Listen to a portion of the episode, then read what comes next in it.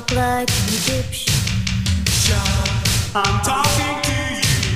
What can I be you? Las canciones ya las conoces. Ahora escucha sus historias. Worked so far, but we're not out yet. Narraciones pop y One Hit Wonders en primera persona. You know, it's uh, probably the last thing I was thinking of when I was writing songs. Esto es Nación Estéreo. Con Esteban Pérez. Hola, ¿cómo están? Les doy la bienvenida a este nuevo capítulo de Nación Estéreo y agradezco como siempre a todas y todos los que nos han escuchado y recomendado. Seguimos creciendo y se vienen capítulos con nuevos invitados e invitadas de lujo. En el episodio de hoy tendremos la posibilidad de conocer y conversar con un tremendo músico, productor, cantante y ganador del premio Grammy. Fue miembro del grupo Chicago por 28 años y cantó en algunos de los hits más importantes y exitosos de la banda. Además, ha participado como sesionista en infinidad de discos para Elton John, Laura Branigan, Richard Marx, Mr. Mister, Toto y muchísimos más. Es un gran honor dar la bienvenida al señor Bill Champlin.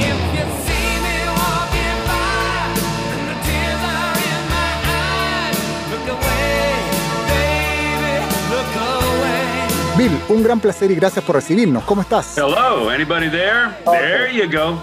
I'm good. How you doing, Esteban? Un gran saludo desde Santiago. Sabemos que estás en Los Ángeles en estos momentos. I love Chile. uh, Chile. I've only been there Me encanta Chile. He estado ahí solo un it's par de veces, pero es un lugar hermoso. Me encanta el país y más caluroso que acá. Me gusta eso. I like that. Escuchas Nación Estéreo. Somebody told you. Sabemos que has estado muy activo durante la cuarentena. Acabas de lanzar un nuevo disco que es tu primer disco solista en 10 años. Cuéntanos sobre Living for Love. Well, Living for Love. Actually, I was working on uh, on a second Wonderground album, which was a kind of a band I'm, I'm in with with Tamara, my wife Tamara, who's a great singer and songwriter. Bueno, Living for Love de hecho estaba trabajando para un segundo disco de Wonderground, que es una especie de banda que tengo con mi esposa Tamara, una gran cantante y compositora, y además Gary Falcón, un tremendo cantante, guitarrista y compositor. En cierto momento estaba componiendo la canción Living for Love, solo con una guitarra acústica y mi voz. Cuando llegó Tamara y me preguntó qué estaba haciendo, y le dije que qué pensaba de la canción que estaba escribiendo. Ella me dijo, tienes que hacer un disco solista, no lo has hecho en muchísimo tiempo. Yo he estado trabajando con mucha gente, pero produciendo y grabando para otros artistas. Así que esta vez dije que lo iba a hacer para mí y así fue. Y además tenía tiempo, tenía mi Pro Tools y además no había dónde ir, así es que fue mi respuesta a la cuarentena y el encierro. Me dediqué a trabajar y a mantenerme ocupado.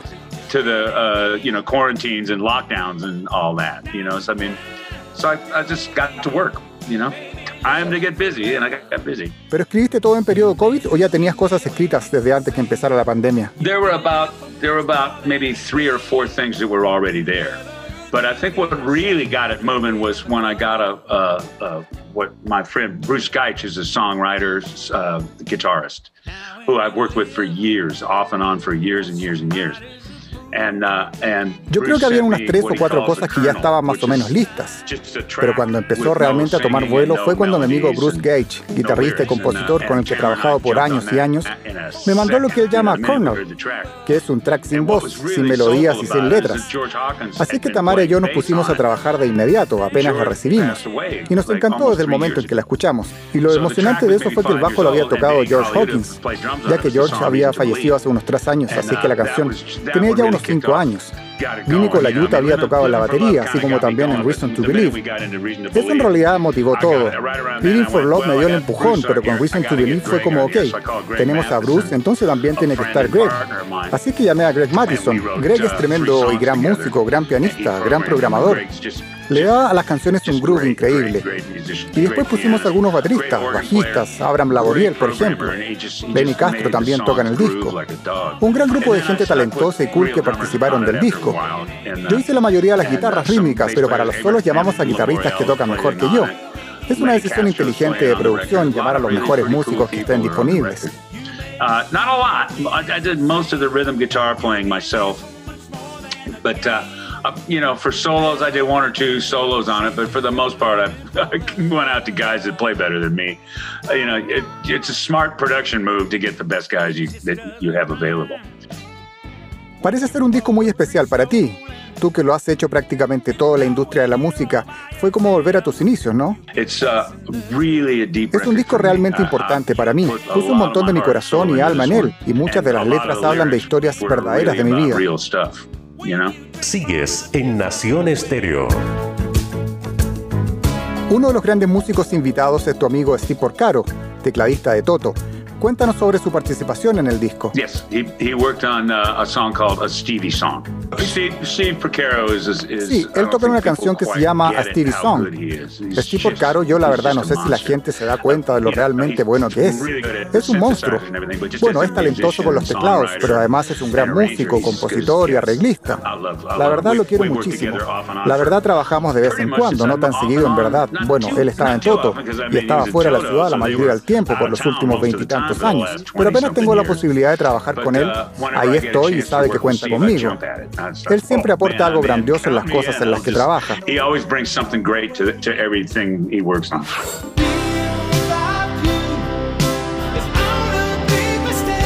Seguimos conversando con Bill Champlin, ex guitarrista y vocalista del grupo Chicago. Bill, tú has trabajado muchísimas veces con David Foster y por supuesto con nuestro compatriota Humberto Gatica.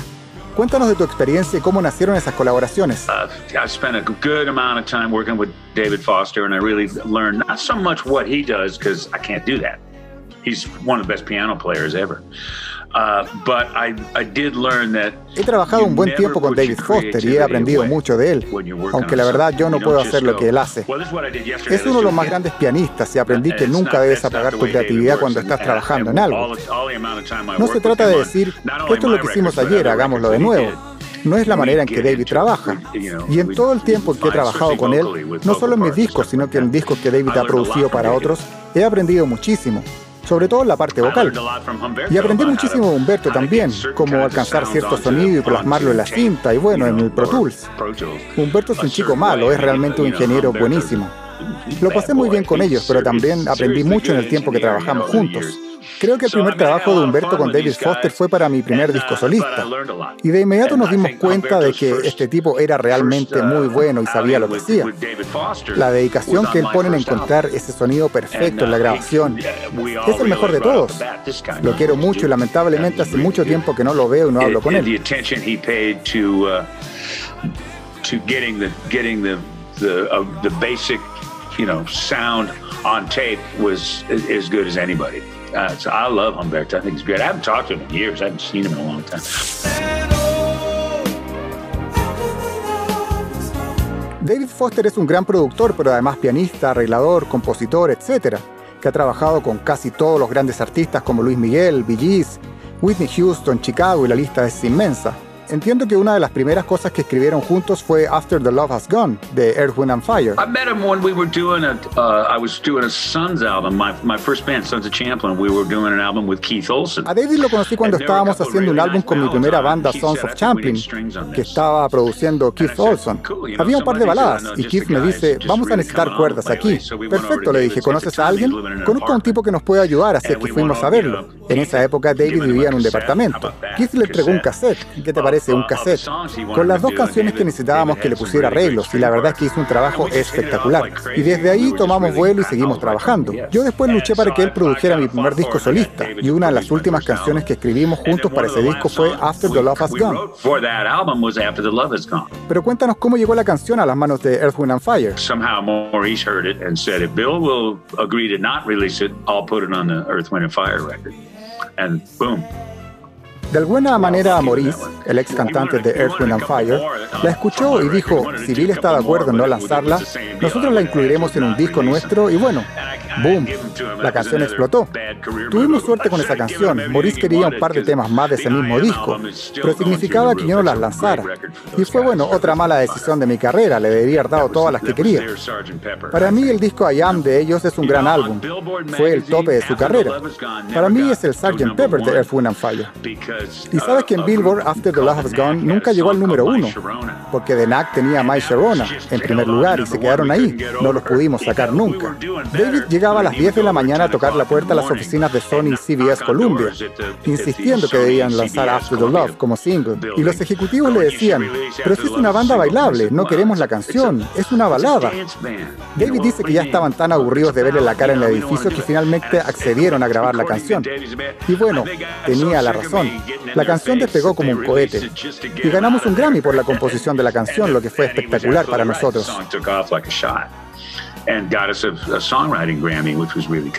Escuchas Nación Estéreo. Volvamos a los 80s. El álbum Chicago 17 fue un éxito mundial. Ganó tres premios Grammy, producido por David Foster, y Humberto Gatica ganador de un Grammy por Mejor Ingeniería de Sonido. Una de las canciones más importantes y ganadora también de un Grammy fue Hard Habit to Break, ¿De quién fue la idea de que la cantaras tú junto a Peter Cetera? Inicialmente iba a tener tres voces, pero decidieron que Peter fuera la voz inicial en la canción. Vieron que el disco iba a explotar en algún momento, así es que terminamos siendo solo yo y Peter, y con las voces del resto de la banda de fondo. Yo creo que hasta el día de hoy es uno de los mejores arreglos de David Foster. Estuve hablando con David hace poco más de un año en uno de sus shows y le decía, qué buen arreglo es el de Hard Habit to Break. Y él me dijo, sí, pero ojalá hubiese podido hacer otro igual. Es una canción muy hermosa y Steve Kibner, que la escribió, hizo un tremendo trabajo. Steve también había escrito Physical para Olivia Newton-John y más tarde escribió Jenny in a Battle para Cristina Aguilera. Yeah, great, great songwriter. He wrote that, he wrote Let's Get Physical for Olivia Newton-John, and he wrote uh, Genie in a Bottle for uh, Christina Aguilera, yeah.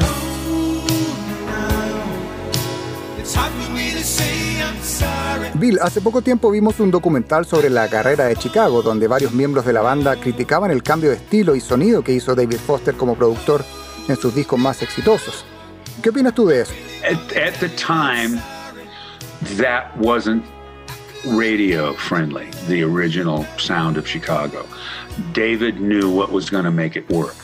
And he, he and Peter, and Peter was at the top of his game, Peter Cetera, as was David Foster, and they they gave us they gave the band back radio. Bueno, en esa época el sonido original de Chicago ya no era atractivo para las radios. David sabía lo que iba a funcionar para la banda y tanto Peter Cetera como David Foster estaban en la cima de sus carreras. Y lo que hicieron fue hacer que Chicago volviera a sonar en las radios.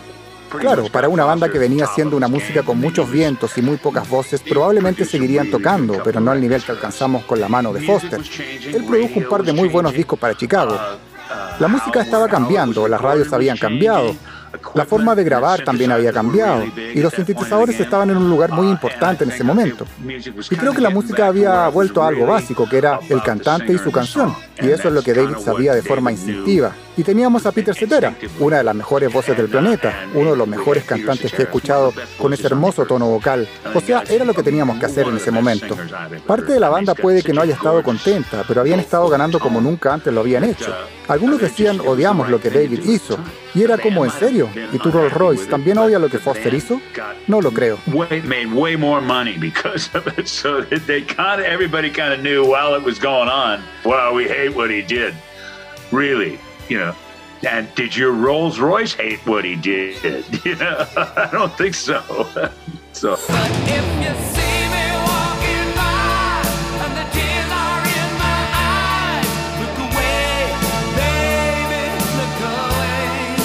Próximo gran hito fue el disco Chicago 19, nuevo productor, nuevo sonido y tres grandes éxitos, uno de los cuales llega al número uno y que sería a la larga la última vez que Chicago estuvo en ese lugar. Cuéntame ese gran éxito mundial que fue Look Away. Well, there was a meeting uh, with producers. Ron Nevison at the moment was had just produced Heart. Bueno, tuvimos una reunión con el nuevo productor Ron Nevison, que acababa de producir el disco de Heart, y nos hizo escuchar el demo que Diane Warren había escrito de Look Away. Así que alguien le dice, perfecto, tócanlo en rango tenor para poder grabarlo. Y Ron Nevison dice, oh no, quiero que este chico lo grabe, señalándome a mí. Así es que la grabamos. Fue otra movida muy afortunada. Look Away se volvió un gran hit. A la gente le encantó y se convirtió en la canción más tocada en los Estados Unidos en el año 1989. Así que volvimos a estar en el mapa nuevamente y yo era el cantante de la banda por un minuto. Diane Warren escribió para ese disco otra canción que se llamaba I Don't Wanna Live Without Your Love junto a Albert Hammond y fue también un gran hit en todo el mundo. Y bueno, Look Away terminó siendo un hit gigante. Sorpresivamente, la verdad no lo esperábamos. Pienso que fue la primera power ballad escrita por Diane Warren.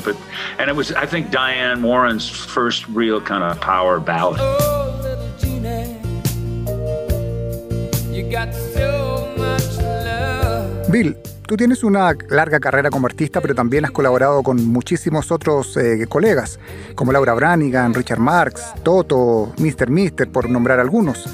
Una de las colaboraciones más grandes que tú tienes es una que hiciste con Elton John para la canción Little Genie. La gente tal vez no sabe mucho de esa historia, así que ¿por qué no nos compartes cómo fue esa grabación? Yeah, it was me, Max Carl, It was Dee Murray, the bass player at the time with Elton. Sí, éramos yo, Max Carr, Dee Murray, el bajista en ese tiempo con Elton. Estaba Nigel Olson, que hasta el día de hoy sigue tocando con él. Max Carr y yo solo hacíamos coros en Little Genie y en un montón de otras canciones en el disco 21 a 30 o 33 a 21. La verdad no podría recordar los títulos, hay tantos álbumes de Elton. La verdad no puedo, solo sé lo asombroso músico que es. Gran pianista, gran cantante y gran arreglista. Es uno de esos tipos que solo uh, es realmente bueno, siempre escuchas, esto no está un poco loco y no trata bien a las personas y todas esas cosas negativas que dicen de las personas con éxito. Pero cuando entras al estudio es un tipo muy buena onda. Es una gran persona, siempre me ha gustado trabajar con él. Es muy divertido y canta excelente. Y la verdad ha estado cantando excelente por cuánto tiempo? Bueno, fue una muy buena experiencia. Y bueno, esa fue otra sesión de coros que hicimos durante mi carrera. So that was another background date that I did.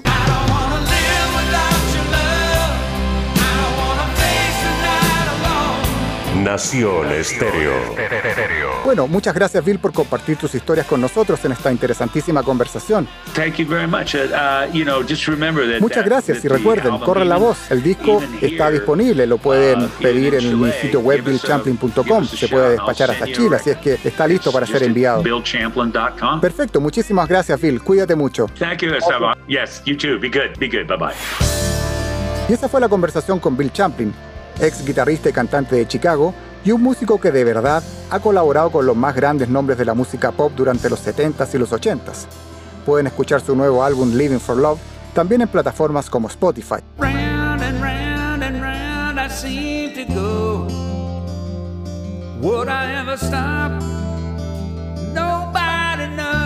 Espero que hayan disfrutado el episodio y quedan invitadísimos para el próximo capítulo donde estaremos conversando con otro interesante invitado o tal vez invitada.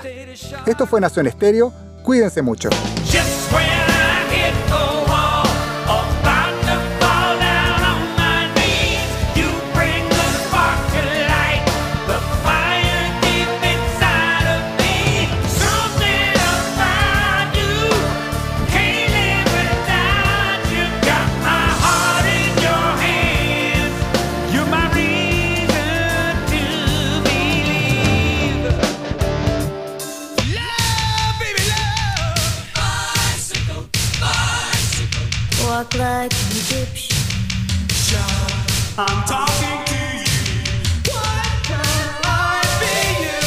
Las canciones ya las conoces. Ahora escucha sus historias. Narraciones pop y One Hit Wonders en primera persona. You know, it's uh, probably the last thing I was thinking of when I was writing songs. Esto fue Nación Estéreo con Esteban Pérez.